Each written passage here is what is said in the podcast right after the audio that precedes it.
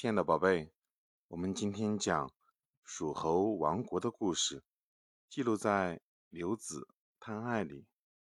战国时期，蜀国因为境内全部是险峻的山路，部队很难通过，所以很少受到其他诸侯国的侵扰。蜀国国君是一个很贪婪的人。秦惠王听说后，想到了一个进攻蜀国的好办法。他命令巧手的弓箭雕刻了一个大石牛，并在石牛身后放了很多金银财宝。他言言说，这些金银财宝都是这头大石牛拉出的粪便变的。他愿意把这头石牛作为礼物送给蜀侯。蜀侯听说后，高兴得合不拢嘴。为了迎接石牛，他派出大量人手劈开大山，填平路面。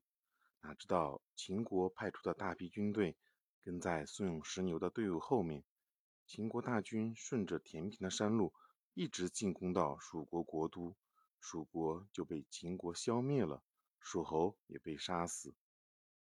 因为贪图一点小小的利益，蜀侯不仅葬送了自己的性命，还葬送了整个国家。